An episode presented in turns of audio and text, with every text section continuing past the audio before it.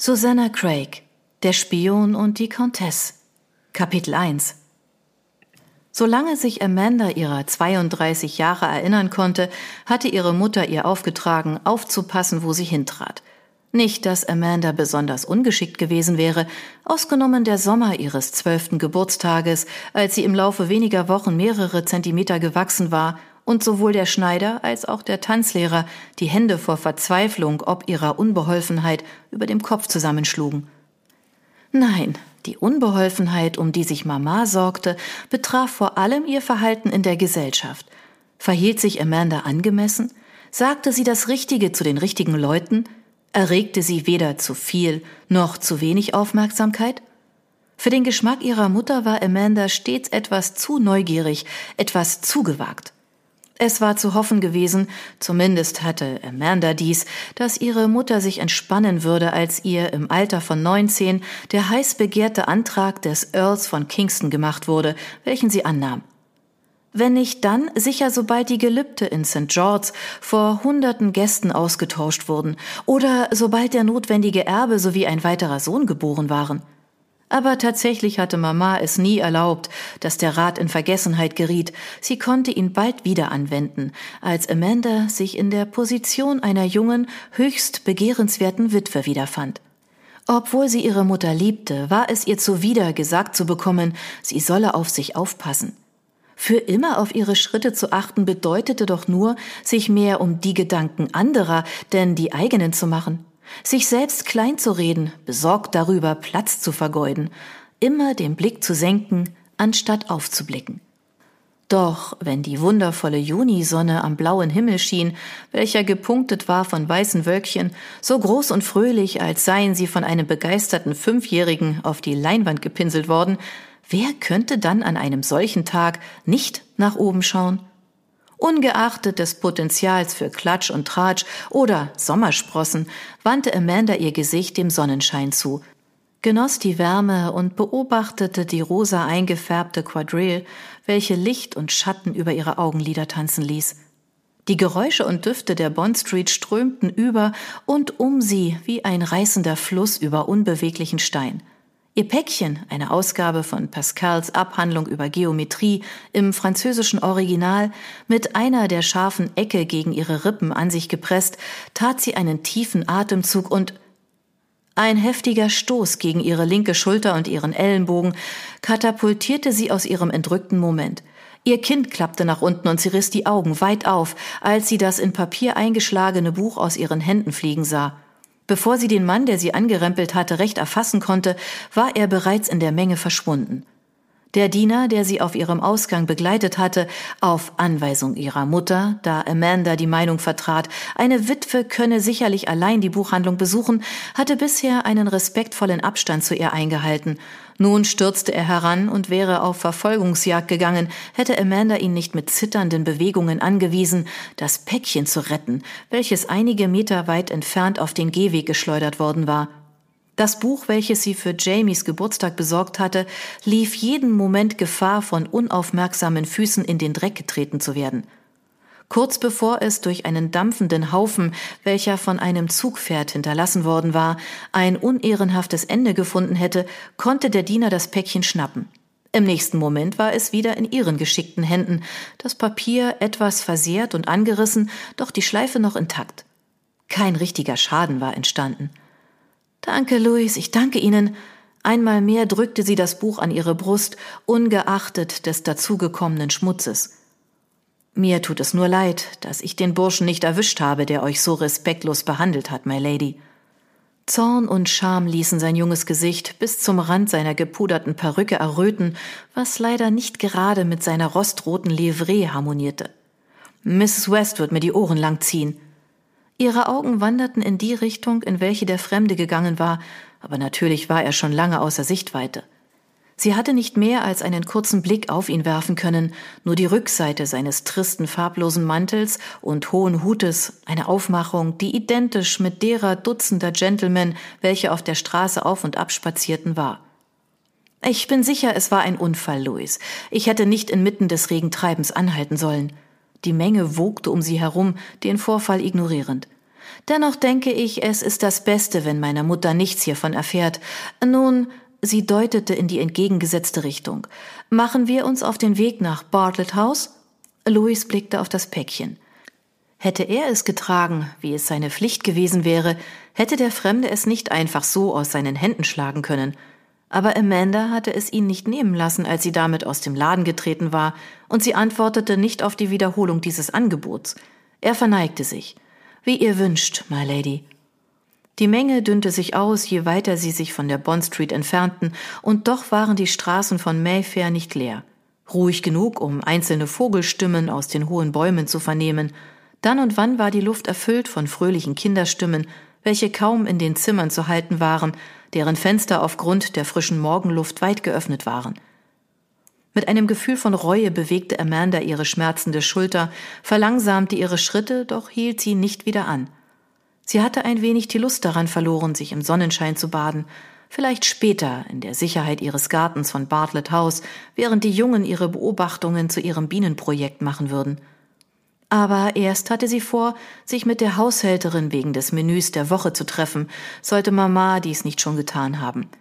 Anschließend hatte sie einige Einladungen, auf welche sie antworten wollte, sollte Mama dies nicht schon in ihrem Namen getan haben. Und natürlich hatte George, Lord Dalworthy, für heute seinen Besuch angekündigt, und Mama war darüber, wie vorherzusehen, entzückt. Ein unterdrücktes Seufzen senkte ihre Schultern noch ein wenig weiter herunter. Wie war es so weit gekommen? Als sie Bartlett House erreichten, hielt sie einen Moment inne und sammelte sich, während Louis bereits die Stufen erklomm. Er hielt ihr die Tür auf, während sie hinaufging, den Blick auf ihre Zehen in den braunen Lederstiefeln gerichtet, welche bei jedem Schritt unter ihren Röcken hervorblitzten. Drinnen war alles still. Beunruhigend, wenn man bedachte, dass zwei junge Burschen im Haus waren. Matthews, der Butler, trat mit einem vorwurfsvollen Blick auf Louis an sie heran und hob ihr eine Hand entgegen, um das Päckchen in Empfang zu nehmen. Doch bevor er sie überhaupt erreichte, fiel die Hand wieder an seine Seite und seine Bewegung verwandelte sich zu einer Verbeugung. Louis musste ihm, ob durch angedeutete Worte oder Gesten bedeutet haben, dass dies nicht willkommen sein würde. Mrs. West klingelte vor nicht ganz einer Viertelstunde nach ihrem morgendlichen Kakao, my Lady, berichtete Matthews. Mama hatte ausgeschlafen? Gut. Und die Jungen? Im Salon mit dem Fechtmeister, my Lady. Oh, ist heute Dienstag? Dem Butler entschlüpfte beinahe ein Lächeln. Nein, my Lady, als Mr. Jacobs hier eintraf, deutete er an, Lord Dalworthy habe diese Veränderung veranlasst. Ah, nicht, dass sie es George übel nahm, dass er etwas bei der Erziehung ihrer Söhne zu sagen hatte. Das Testament ihres Ehemannes hatte sie immerhin beide zu Vormunden ihrer Söhne ernannt. Und in den ersten Monaten ihres Witwendaseins war sie dankbar gewesen, einen Freund in Lord Dalworthy zu haben, an den sie sich wenden konnte, wenn sich unvermeidbare Fragen auftaten dankbar auch für ihre Mutter, die nach Bartlett House gekommen war und das Kommando übernommen hatte, so dass sich Amanda ganz um ihre trauernden Jungen kümmern konnte. Aber Monate waren zu Jahren geworden, beinahe drei schon, und obwohl die Comtesse von Kingston sich wunderbar selbst um alles kümmern konnte, schienen dies die Leute mit der Zeit vergessen zu haben, einschließlich Amanda selbst. Erwähnte Mr. Jacobs, weshalb Sie unterbrach ihre Frage, doch würde sie sie später erneut stellen. Und zwar Mr. Jacobs selbst oder George, wenn er seinen Besuch machte. Danke, Matthews. Bitten Sie Mrs. Hepplewhite zu mir in den Salon. Wenn Mama spät aufgestanden war, waren die Menüs für diese Woche noch nicht entschieden, und Amanda könnte endlich eine Woche ohne. Aber sicher, my Lady, sobald sie von dem Treffen mit Mrs. West zurückkehrt. Obwohl sie versucht war, sog Amanda weder scharf Luft ein, noch schnitt sie eine Grimasse, noch schüttelte sie den Kopf. Wie ihre Mutter sie oft erinnerte, bemerkte die Dienerschaft alles und wusste noch viel mehr, weshalb sie in deren Nähe am meisten auf ihre Schritte achten musste.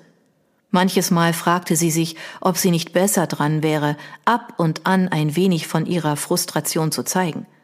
Sie nickte Matthews zu und erklomm die Treppen zu ihren eigenen Räumen auf der Rückseite des Hauses.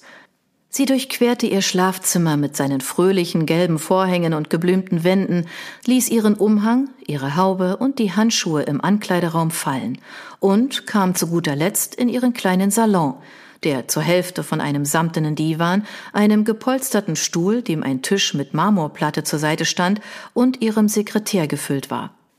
An diesem eleganten Schreibtisch, der zwischen zwei Fenstern, welche den Garten überblickten, positioniert war, setzte sie sich.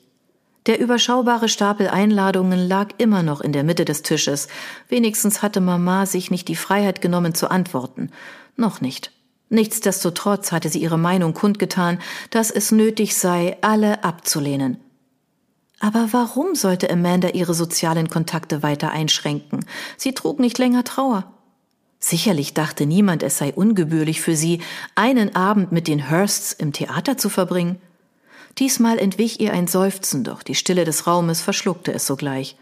James Bartlett, der verstorbene Earl von Kingston, war 20 Jahre älter als sie und ein ruhiger Gentleman mit einer Vorliebe für Bücher und Abneigung gegen Frivolitäten gewesen – obwohl er vor bereits drei Jahren verschieden war, hatte Amanda noch nicht die Möglichkeit gehabt, die sogenannten Freiheiten einer Witwe ihrer Stellung zu entdecken. Denn nun war es Mama, welche die Post durchging, und Mama hatte entschieden, dass die einzige Einladung, die anzunehmen angemessen war, die war, welche zu oberst gelegen hatte. Die Einladung zu Lord Dilworthys Ball. Denn George war sowohl ein alter Freund als auch der Vormund der Jungen weil er sich immer äußerst angemessen verhielt, weil allgemein bekannt war, dass er beabsichtigte, Amanda eines Tages zu. Genug davon. Sie legte das Päckchen aus dem Buchladen auf die Einladung und drückte es sanft nach unten, als könnte es die gefaltete Nachricht zerdrücken. Sie dachte lieber über den Schatz nach, den sie gefunden hatte, und über das Leuchten in Jamies Augen, wenn er ihn entdecken würde. Doch der Blick auf das Päckchen brachte die Erinnerung an den heftigen Zusammenstoß mit dem Fremden zurück. Sie konnte das Buch aus ihren Fingern gleiten sehen, wie es durch die Luft flog und zwischen den Füßen der Menge verloren ging. Mit einem Gefühl von Unbehagen fuhren ihre Finger an den Rissen im Papier und dem ausgefransten Band, mit welchem das Paket verschnürt war, entlang. Hatte der Sturz wohl den Einband des Buches beschädigt? Es gab nur einen Weg, dies herauszufinden. Sie suchte nach ihrem Brieföffner, durchtrennte damit die Verschnürung und entfernte das braune Papier, welches ein kleines, in grünes Leder gebundenes Buch enthüllte. Vor ihrem inneren Auge tauchten die dünnen, tintenbefleckten Finger des Verkäufers auf, der ihr die schmale Ausgabe überreicht hatte. Aber war der Einband des Buches, das er ihr gereicht hatte, nicht blau gewesen?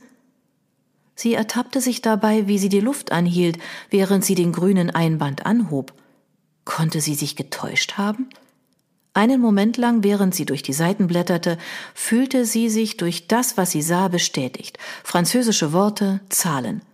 Aber während die Seiten vorbeiflogen, gefächert zwischen ihrem Daumen und ihren Fingern, entdeckte sie mehr und mehr, das nicht in eine mathematische Abhandlung gehörte.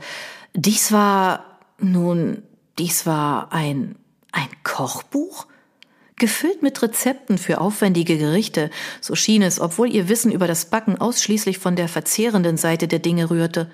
Die Küche war ein weiterer Ort, in welchen eine Dame ihrer Stellung keinen Fuß setzte, laut ihrer Mutter. Die Haushälterin ist deine Vermittlerin zwischen dir und den niederen Bediensteten, Liebes. Sie muss zu dir kommen. Oh, verflixt! Scheinbar hatte der Angestellte das falsche Buch eingepackt oder ihr das Päckchen eines anderen Kunden gegeben. Nun würde sie einen weiteren Ausflug in den Laden machen müssen, um die Dinge richtig zu stellen, und zwar so schnell wie möglich. Was, wenn sie inzwischen den Pascal versehentlich an jemand anderen verkauft hatten? Oh, ein stärkeres Wort kam ihr in den Sinn, doch selbst in der Sicherheit ihrer eigenen Räumlichkeiten unterdrückte sie es aus Gewohnheit. Verflixt! rief sie erneut aus, diesmal jedoch leidenschaftlicher. Mama, Mama, du musst kommen und uns zusehen. Mr. Jacobs sagt, ich bin ein, ein. Philipp war bereits zur Hälfte im Raum, hereingestürzt, irgendwann zwischen dem ersten und dem zweiten verflixt und schlängelte sich zwischen dem Stuhl und dem kleinen Tisch hindurch, dessen feine Platte sich gefährlich drehte. Sie wandte sich ihm zu, froh über sowohl die Ablenkung als auch die Energie, die er ausstrahlte. Naturtalent, ergänzte sein älterer Bruder, einen Schritt hinter ihm und warf sein dunkles Haar mit einer schnellen Kopfbewegung nach hinten. Aber ich würde es an deiner Stelle nicht als so ein Kompliment sehen, Pip. Onkel George bezahlt ihn, weißt du? Kräftiger und fast so groß wie Jamie, trotz seiner zwei Jahre, die er jünger war, sah Philipp überraschend beeindruckend aus, als er seine Schultern streckte und seinen Arm vor der Brust überkreuzte. Schweißperlen standen auf seinem runden, geröteten Gesicht und befeuchteten seine blonden Haare. Vielleicht ist das so, gab er zurück, während er seinen Bruder anvisierte. Trotzdem habe ich dir deinen Degen aus der Hand geschlagen, oder nicht? Zweimal. Jungs, Amandas Mutter schwebte als nächstes in den Raum, in einem hellblauen Morgenkleid, ein hauchdünnes Tuch um ihre Schultern. Dank des kunstvollen Arrangements ihres Mädchens schien ihr Haar immer noch mehr blond als grau. Was habe ich euch über das Hereinplatzen in die Räume eurer Mama gesagt? Du und dein Bruder seid junge Gentlemen und Gentlemen unterbrechen nie die notwendige Ruhezeit einer Dame. Ach, pff, Großmama, Philipp tat den Einwand mit einer Handbewegung ab, während Amanda vermutete, dass er nicht die leiseste Ahnung hatte, was Ruhezeit war. Mama mag ein bisschen Lärm von Zeit zu Zeit, stimmt doch, insistierte er und wandte sich zu ihr. Ja, wollte sie aufschreien, ja. Während der Monate der Krankheit ihres verstorbenen Ehemannes und während der Trauerzeit, die folgte, war sie eingehüllt in eine Welt von Leid und Trauer gewesen. Selbst jetzt versuchte ihre Mutter noch, sie in Watte zu packen. Sie war der Stille in Bartlett House beinahe so überdrüssig, wie sie es leid war, auf jeden ihrer Schritte zu achten, wenn sie es verließ. Doch die Antwort blieb ihr, aufgrund ihres älteren Sohns Jamie, dem elfjährigen Earl von Kingston, erspart.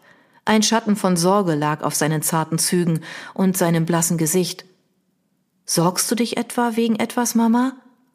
Er sprach leise, seine Stimme fast unhörbar zwischen Philipps Geschrei, der vor seiner Großmutter mit seinen Fechterfolgen angab. Amanda konnte nicht widerstehen, ihm die dunkle Haartolle aus den Augen zu kämmen, obwohl er inzwischen alt genug war, um diese Geste lästig zu finden. Wieso fragst du, Liebling? Du sagtest, oh, verflixt, als wir hereinkamen. Ist etwas passiert? Schon vor der Erkrankung seines Vaters war Jamie die Art von Junge gewesen, die immer vom Schlimmsten ausging. Du kommst doch, Mama, nicht? warf Philipp ein. Ich will, dass du siehst, wie ich ihn noch mal erwische.